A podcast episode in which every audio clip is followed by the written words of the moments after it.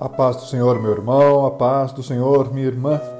Eu quero compartilhar com você, no dia de hoje, um texto que nós encontramos no Evangelho de João, no capítulo 15, e o versículo 4, que diz assim: Permaneçam em mim, e eu permanecerei em vocês. Como o ramo não pode produzir fruto de si mesmo, se não permanecer na videira, Assim você não pode dar frutos se não permanecer em Jesus. A permanência em Jesus, a intimidade com Jesus produz frutos. Jesus nos ama.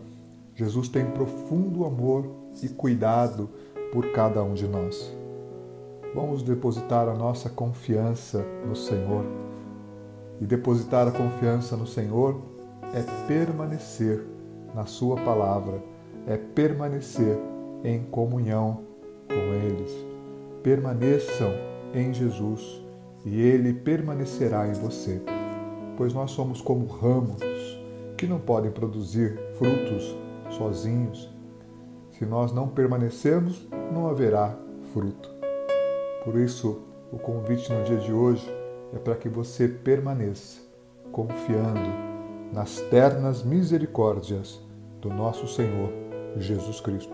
Que o Senhor te abençoe, que o Senhor te guarde, que o Senhor faça resplandecer sobre ti o seu rosto e te dê paz, amor e alegria no dia de hoje. Com carinho, do Pastor Oswaldo.